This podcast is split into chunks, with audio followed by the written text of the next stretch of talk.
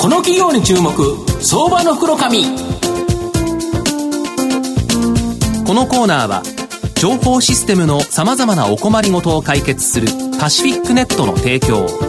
財産ネットの政策協力でお送りします。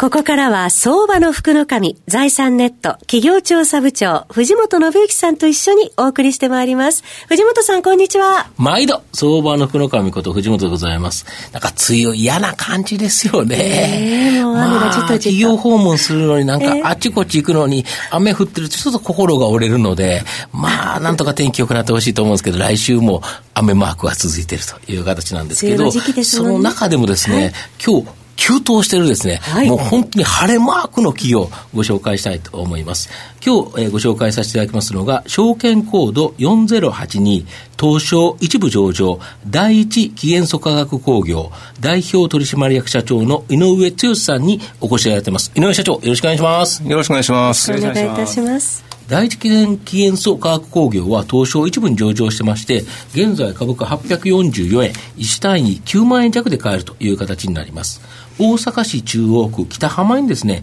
本社があるジルコニウム化合物の世界トップメーカーなります。ジルコニウム化合物というのは、鉱石を分解し生成されます。ジルコニウムは熱や腐食に強い物質で、結合する物質、結晶構造が変わると性質が変わるため、非常にですね、多様な性質を持っているという形になります。電子部品のコンデンサーの原料であったり、自動車用の触媒など、様々な用途に使われていると。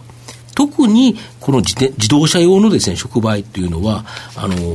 自動車にとってはなくてはならない素材という形になります。現在はガソリン車がまだ主流ですけど、まあ、この有害なガスをですね、排出を抑える触媒として活用されるという形になります。あの、社長、先ほどですね、簡単に御社の食製品である重コニウム化合物の説明をしたんですが、まあ、具体的にはですね、白とか黄色の粉末を販売されているそうなんですけど、この粉末をですね、どのように製造し、どこに販売し、何に使ってるか、もうちょっと詳しく説明いただけないでしょうか。はいはい。えー、ご紹介ありがとうございます。はい。えーまあ、ジルコニウムの鉱石ですけども、はい、これにはですね、さまざまな元素が含まれています。はい。で、まあ、それを当社ではこう化学反応処理ですとか、はい、生成、はい、えー、焼成粉砕、はい、まあ、そういった工程を経てですね、うん、お客様がこうご要望される特性を持ったジルコニウム化合物を製造しています。うん。うん、でこれを実現する工程というのは、もう全てこうノウハウの塊でして、なるほど。えーまあ、ここがその当社が他社とのこの差別化を図れる、まあ、大きなこのポイントになっています。で主な販売先はですね、はい、えー、自動車関連ですとか、うん、電子部品のメーカー、うん、えー、セラミックスメーカーなどこう多岐にわたってまして、はい、なるほど。えー、各業界のトップメーカーと、まあ、多数こう取引をしています、うん、そうですよね。これだからなくてはならない素材というですね。なくてはならないですね、はい、でまああの用途なんですが、うん。えーまあ、現在の主力製品である排ガス浄化触媒用途、まあ、これを中心に、はいえー、この刃の材料ですとかね、はいはいはいはい、あと燃料電池に使用される材料、はい。はい、まあ、そういったものを含むこうファインセラミックス用途、うん、はい。えー、電子材料用途など、はい、まあ、材料何に使うんですか、えーまあ、例えばコンデンサーですとか、はいはいはい、あと圧電素子といいまして、はいはいはいはい、こう力を加えると電気が発生するという、まあ、そういった圧電素子とか、はい。のに使われてましてね、うん、まあ本当こうさまざまな用途があって、この当社の事業というのは、ううちは今第64期なんですけども、はい、こうまさしくこうジルコニウムの用途開発、なるほど、えー、もうそれがもう要はいろんなことに使われるようになっていったと。そうあのこれにも使えるのかあれにも使えるのかと。そうですね。自動車用の触媒から電子部品って全然違いますよね。だけど同じまあ同じって言っても特性が多分違う粉末だとは思うんですけどそれ用の粉末を作っていくということですか。です。からね64年間かけてずっとこう用途開発をしてきた、はいそんな会社なんですよね。なるほど、はい、そうするとそれで販売先が広がっていった広がった、はい、だから今の場合はもう例えば自動車だけではなくて電子部品もあるし、はい、でファインセラミックのそういうの関係もある、歯のような関係もある、いろんなところがあるということですよね。なるほど。で、現在のこの一番大きな用途は、自動車のですね、排ガスの浄化、まあ、きれいにするっていうことに使われる触媒向けだそうなんですが、ただ、なんか電気自動車の普及なので、ガソリン車の数は減少しそうなんですけど、ここ10年から20年先までは、逆に大きな成長を期待できる。これなんでなんですか、はい、あのーこの電気自動車に関しては今も報道が非常にこう盛んでして、はい、まあ、その中でさまざまなこう調査機関というのが、将来のこの自動車販売の予測というのを発表してるんですね。うん、で、まあ、例えばですけども、うん、経済産業省が2018年に発表したこうデータを見ますとね、はい、えー、世界自動車販売台数というのは、はい、こう新広告を中心に、今後10年間でこう20%以上の増加が見込まれているんですよ。あ車全体でってことですね。そうですね。はい。はい、で、まあ、あの、排ガス自体が出ない電気自動車、うんはい、まあ、これもこの大きな成長が見込まれてますけども、はい、2030年においてもですね、はい主流というのは、やっぱり依然として、このハイブリッド車を含む、このエンジンを搭載した車だと予測をされていまして、えー、排ガス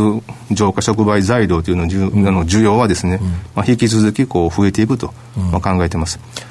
あともう一つあれですよね、新興諸国とかが、やっぱ空気悪い国多いじゃないですか。あれも今だと多少排ガス出ててもいいけど、はいはいはい、これがあまり出ないような車を開発されてるんですよね。そうですね。あの、まだまだこの新興国というところは、うん、この排ガスの規制そのものがこう、うん、まあ緩いんですね。なるほど。ですから、あの、これがもっと厳しくなっていけば、うん、日本並みに触媒需要というのはこうどんどん増えていくんですね。で、もう一つ、あの、ちょっと付け加えたいのが、はい、この、今後のこの環境規制の強化ですとかね、はい、ハイブリッド車の増加というのは、はい、この触媒にはもう今までにない、もうこれ今まで以上の高機能化というのが求められるんです。でそこに当社の技術がまあ活かせるので、うん、えー、この市場の成長プラスアルファの増加というのを我々はまあ見込んでいるんですよね。どちらかというと、今までより高いものが売れると、要は高機能、高品質なものが売れると。高機能、高品質、うん、そうですね、うん。うこういうものが売れていくということでいうと、はい、やっぱり当然そういうものは値段も高いから、はいはい、まあ、売上高も上がるだろうということですか。あと面白いのが、この電気自動車とかハイブリッド車に搭載されているリチウムイオン電池、これにもですね、御社のジルコニウム化合物が使われているとか、これ、そういうことなんですか？はい、あのー一部の電池メーカーでですね、うん、この電極の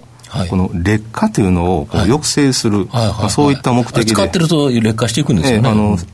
出力がだんだんこう落ちていったりとか、うん、まあ、そういう寿命があるんですけども、うん、まあ、それを抑制することを目的に、うん、このリチウムイオン電池のこの正極剤というのがあるんですが、はい。はい、まあ、そこに当社のジルコニウム化合物がこう添加をされているんですね。でもう一つ、その次世代の本命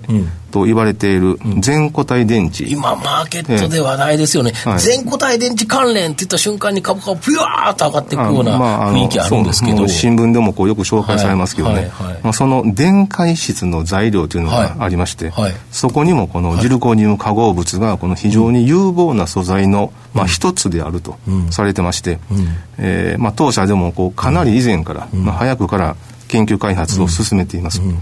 であのこの全固体電池へのジルコニウム化合物の採用となればですね、うん、この現在の当社のこの主力製品である排ガス浄化触媒材料のこの数十倍の数十倍？数十倍の需要があると考えてましてね、はい、当社にとってはこの大きなこのビジネスチャンスとはい、そういうふうに捉えています。これ、御社だと、とすると、まあ、電気自動車とそれでいけるし、もしハイブリッドだったら、はい、これ、排ガスのその触媒も使われるし、えー、この電池も積まれるから、はいはい、ダブルでお得という、そう、まあ、そうですね。そうですよね。はい、で、台数が増えていくわけですよね。で、多分2030年までっていうところでいうと、一番増える車っていうのは、ハイブリッドなんですよね。そうですね。ハイブリッドとプラグインハイブリッドですね。はいこの2つが増えていくっていうことは、はい。電池もエンジンも乗って、ダブルでお得な、そうです。なんか一粒で二度おいしいような感じで、これすごいですよね。まあ、それをね、あの、ご理解いただきたいなと常々思ってるんですけどね。なるほど。御社の今後の成長を引っ張るもの、改めて教えていただきたいんですか？はいはい。あのまあ、当面は、はい、あのまあ、今のこの自動車排ガス浄化触媒ですとか、うん。うん、えー歯の材料や燃料電池の用途、うん、まあ、そういった既存の用途が当社の、まあ、事業拡大を牽引していくことに、まあ、なるんです。まあ、ただあの、将来はですね、先ほどお話ししたリチウムイオン電池と全固体電池向けの、まあ、材料ですとか、あと、発電に使用するこう水素、はいはいはい、ね、あの燃料電池ですね、はい、ね。えー、水素を取り出すための触媒ですとか、はいはいそれにも関わるんですか？そこにも。そしたら別に水素でいこうが、燃料電池こう、なんでいっても、そうでしょ。ジルコニウム化合物使われるじゃないですか。割と面白い会社やと思うんですよね。はい。うん。まあ、あとですね、あの、工場からの廃棄を浄化する触媒。これもだけど、中国とかなんかえらいことになってますよね。まあ、ですからね、そういう環境やエネルギー関連分野を中心に、もう非常にこう楽しみな開発員が出てきてます。なるほど。まあ、それらをですね、この将来の事業の、この新たな柱として、まあ、育てたいなと、まあ、そんなふうに思ってます。なるほど。はい。はい。小野田さんいかがですか？そうですね、まあ、ちょっと投資家に代わって一つご質問させていただきたいんですけど、はいはい、あの中国はこうレアアースなんか輸出規制をしようとしている中で、えー、そのジルジルコサンドですか、ジルコサンドとかこの鉱石、えー、これってあの、えー、なんか影響あったりするんですか、それともあまりないえーとですね、あのレアアースは、うん中国に埋蔵されてまして、で中国からこう輸出されてる、これ非常にそういう意味ではこの、まあ、キーの材料なんですね。でジルコニウムはですね埋蔵は中国にはされてないんですけども、あの加工中間体までの加工を中国が非常に大きな比率でやってまして、まあ、そういう意味では同じように中国リスクはあるんですよ。ただあのジルコニウムに関しては我々はあの独自のソースを今ベトナムで開発をしてます。でそれのあの規模拡張も今進めてますんで、はい。まあ、そういったことでリスク、まあ、回避をされてるということですね、ね、はい、あ分かりました。ありがとうございます。